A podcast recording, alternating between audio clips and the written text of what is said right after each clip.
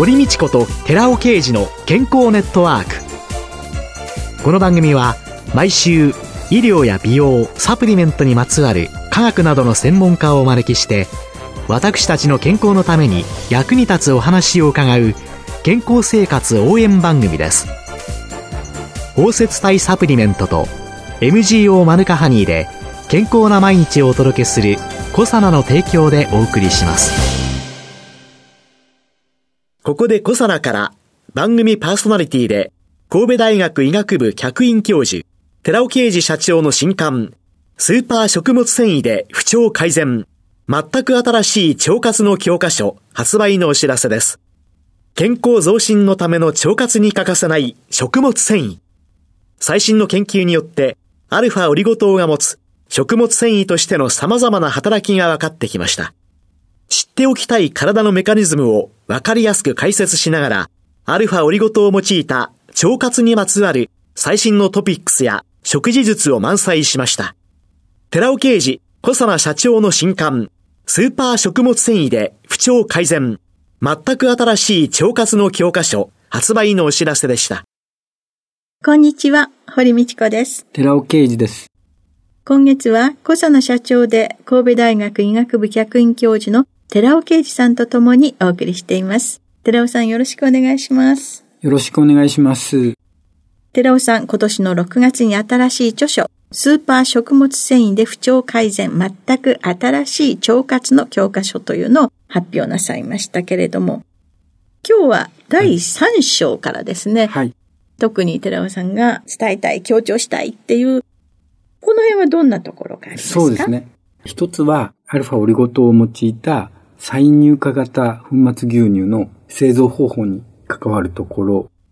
どういったものが製品化できるかなというようなお話をさせていただきたいと思うんですけども、もともとは2021年、去年の年の瀬に牛乳が余ってしまって5000トン余りが廃棄処分になってしまったというようなところから、いかに廃棄しないで、いつでも飲めるようにするためにはどうしたらいいのかっていうところから、粉末化っていうのが考えられて、私はちょうど農工大で客員教授をしている時に、農工大と私の会社で共同研究を行って、粉末牛乳っていうのを作ったんですけども、アルファオリゴ糖を使ってますので、つまりはスーパー食物繊維を入れた粉末牛乳ですので、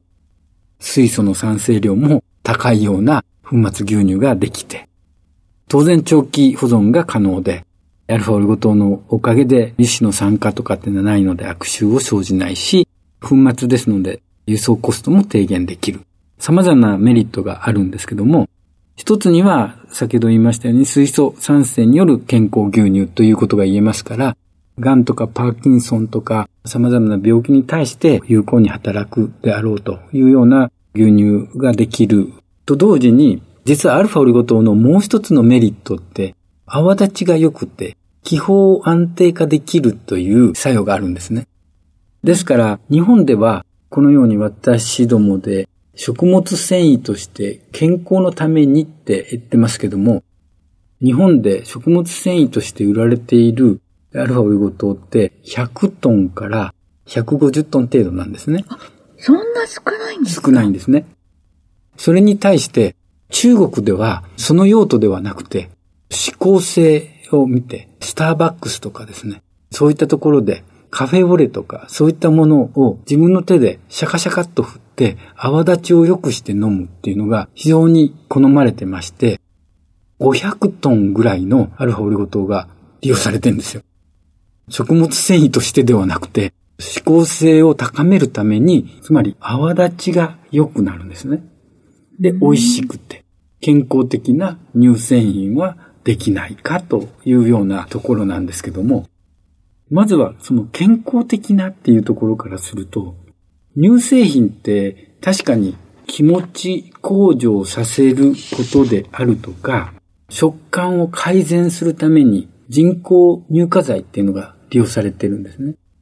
これは以前お話しさせていただきましたけども、人工乳化剤っていうのは腸バリア機能を破綻させる。腸のバリア機能が劣ってくると、癌や糖尿病とか、心血管疾患であるとか、アレルギーなど様々な疾患の原因になってしまう。それは腸管上皮細胞を細胞死させる毒性を乳化剤が持ってるからなんですよね。そこに対してアルファオリゴ糖は乳化剤を包摂することによって無毒化して腸管バリア機能は正常になっていくというようなところがあるので、そういうような乳化剤を用いても大丈夫だというのが一つあります。さらには人工乳化剤を使えば日持ち向上とか食感改良はできるんですけども、アルファオリゴ糖でもできるんだということなんですね。乳化が可能だということなんですね。これは包摂によって乳化剤と同じように油に溶ける側と水に溶けるような乳化剤的な利用が可能なんですね。ですから、水と油にアルファオリゴ糖を入れときます。で、ガーッとかき混ぜる。そうすると乳化液ができるんですよ。そういう作用があると、例えば卵黄を使ったものがマヨネーズって言いますから、卵黄を使わずに酢とか調味料とか香料を配合していけば、マヨネーズではないマヨネーズみたいなものができるんですよね。卵なしのマヨネーズができるって考えると、卵アレルギーの人なんかにはそうそうそういうことなんですね。もう卵アレルギーの人に対しても OK な同じ味を持たせる。あと、ホイップクリーム、ケーキに利用されてますけども、はい、ホイップクリームっていうのは植物性油に対して乳化剤と砂糖を加えてホイップを作ってるんですね。これに対しても、アルファオリゴ糖でホイップって作れるんですよね。その結果、コーヒー牛乳とか、ココアシェイクであるとか、いろんなものが出来上がる。つまり、泡立ちが良くて、美味しくて、健康的な乳製品が出来上がっていいんじゃないか。それもすべて粉末で用意できるわけです。牛乳粉末があります。そこに加えていくものも全部粉末で、コーヒーパウダーがあって、砂糖があって、砂糖を入れたら健康に良くないっていうイメージがあるかもしれませんけども、砂糖を加えたところで GI 値は上がらないっていうのがアルファオリゴ糖の良さですから、非常に健康的な乳製品が出来上がるということです。その他には？アルファオリゴ糖とマヌカハニーの両者を合わせると、マヌカハニーがピロリ菌が増殖するのを抑制する作用は圧倒的にアルファオリゴ糖を組み合わせた方がいい。じゃあマヌカハニーアルファオリゴ糖はすごく抗菌力が高まるから腸内環境にとって良くないんじゃないか。実際にそうでもなくて、悪玉菌に対して、サルモネラ菌に対しては、アルファオリゴ糖でパウダー化することによって下げることができるけれども、ビス菌とか乳酸菌に増えてくるんですよというようなことを付け加えておきたいというのが二つ目です。抗生物質とか抗菌剤っていうともう全部、いいものも悪いものも、はい、さようならっていう。菌を殺してしまう。ででも実は肌にしようが、口の中にしようが、腸の中にしようが、強制して体を保つっていうところがあるので、肌だって口の中でも悪玉菌は殺すけれども善玉菌もそこには存在しているので、すべてを殺すのがいいことではないんですよっていうのが腸の中でもあることです。常在菌というのが、はい、そこまでダメージを与えてしまうと、それなりの役割になってる。他のものが増えないようにしてたり、はい、いろいろする。そういうものまで殺してしまわないようにする。ですからそこのところはきっちりとここで補足しておかないといけないかなと思って、はい、ちょっとこの話もさせていただいてます。はい、その他は？そして腸内環境の悪化を防いで筋肉を増強する最強の組み合わせっていうのをお話しさせていただきたいんですね。はい、私が思ってますのは牛乳から取り出すホエイプロテインっていうのが一般的によく知られているわけで、ホエイプロテインだけではなくてソイプロテイン、つまり大豆から取ったプロテイン。これ、一般的には筋肉っていうのは動物ですから、動物性のプロテインを取るのがいいんだ。これ、ソイプロテインを一緒に配合することの良さっていうのが、実はよくわかってまして、両者、それぞれやってくれることっていうのは、ホエイプロテインっていうのは筋肉をどんどん合成するところに働くんですけども、ソイプロテインっていうのは今度逆に筋肉の分解を抑えるところに効くんですよね。分解は抑えたいわけです。で、合成は促進したいわけです。はい。で、両者が合わさると最もいいわけですよね。ちょうど1対1で配合したのが最も効率的だっていうことが最近分かったんですね。高齢者のフレイルっていうのが今すごく問題で、そうですね。最初にお母様のお話の中で、はい入院中に寝たきりになった状況の中で筋肉量が減っていき、はい動けなくなりっておっしゃったんですけれども、こういうものを取っておくということが、そうですね。20年前に私の方で用意できていればって私は思うんです。そうすれば母親との時間がもっと今でも取れていたのにって思ってしまうんですけども、それだけに自分のことであるとか周りの人がそうならないように理解してほしいなって私は思うんですよね。今コロナでね、うんまた第7波ということが、ね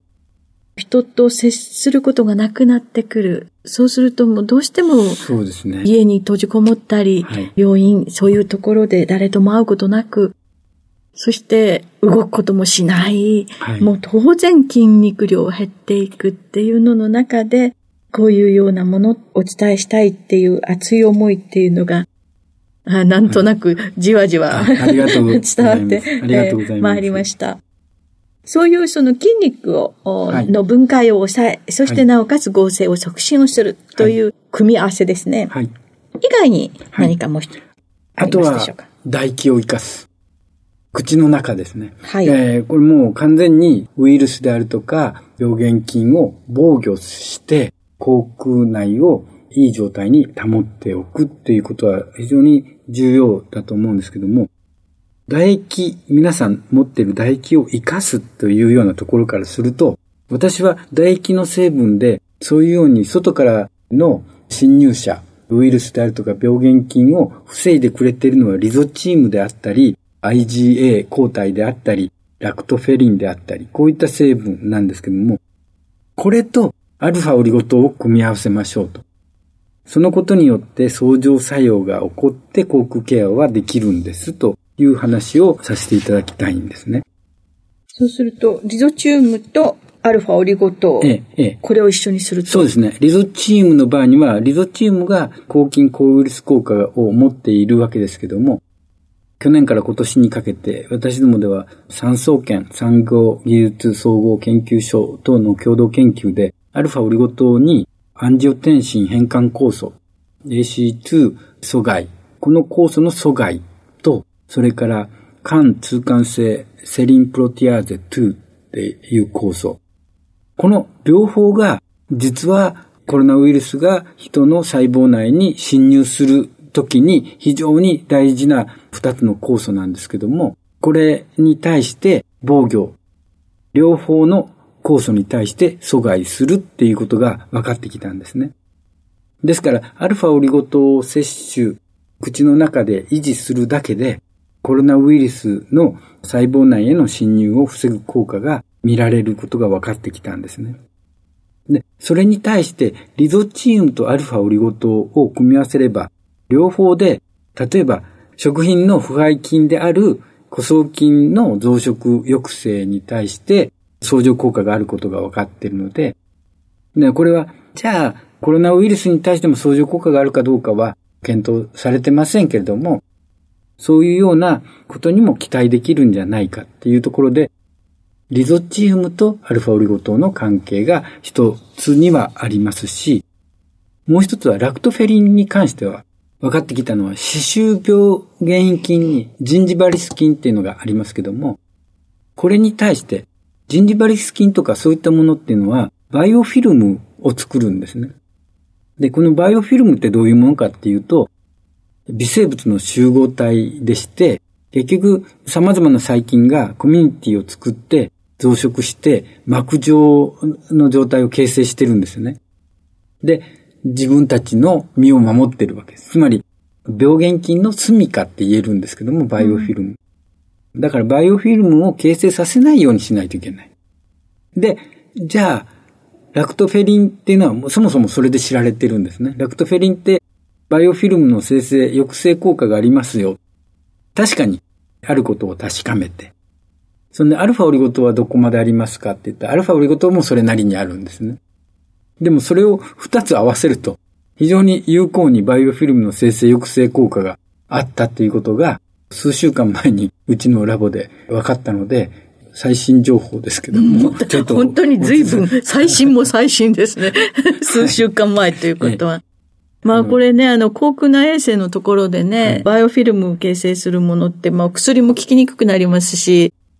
なかなか難しい問題がありますよね。でもそういうのが、これによってバイオフィルム形成阻害作用がで、ね、期待できたら、そうですね。これはまた面白いですよね。ですね、ですから、ラクトフィリンはもともと唾液の中に含まれているものですから、そこにアルファオリゴ糖を足してやることによってさらに効果が高まるというようなことが見えてきたっていうのが一つあります。うん、そしてもう一つは、キウイフルーツの中にタンパク分解酵素、これアクチニジンって言いますけども、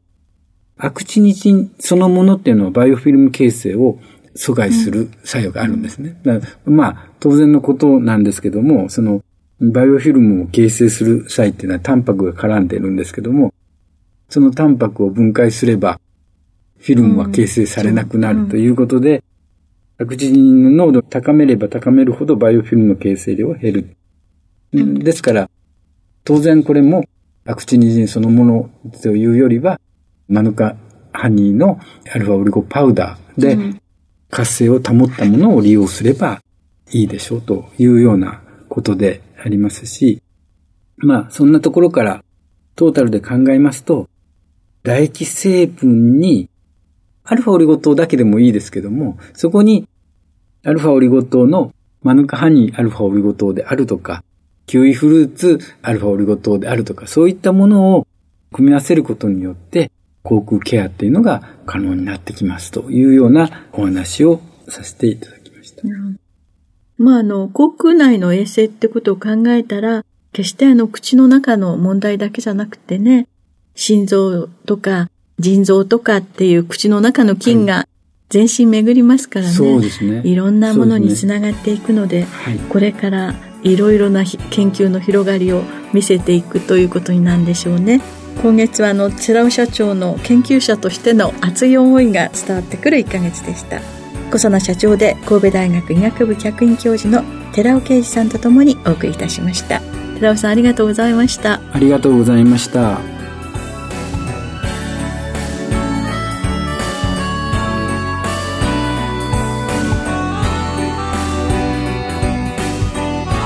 ここで小佐奈から番組お聞きの皆様にプレゼントのお知らせです。栄養や酵素が豊富なキウイフルーツをパウダー化しアルファオリゴ糖で包み込むことによって熱や酸化に弱い酵素の活性を保ったコサナのキウイとオリゴのパウダーを番組お聞きの10名様にプレゼントします。ご希望の方は番組サイトの応募フォームからご応募ください。コサナのキウイとオリゴのパウダープレゼントのお知らせでした。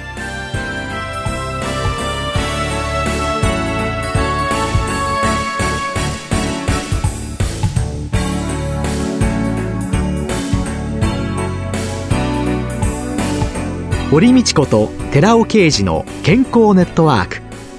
この番組は包摂体サプリメントと MGO マヌカハニーで健康な毎日をお届けする「コサナの提供」でお送りしました。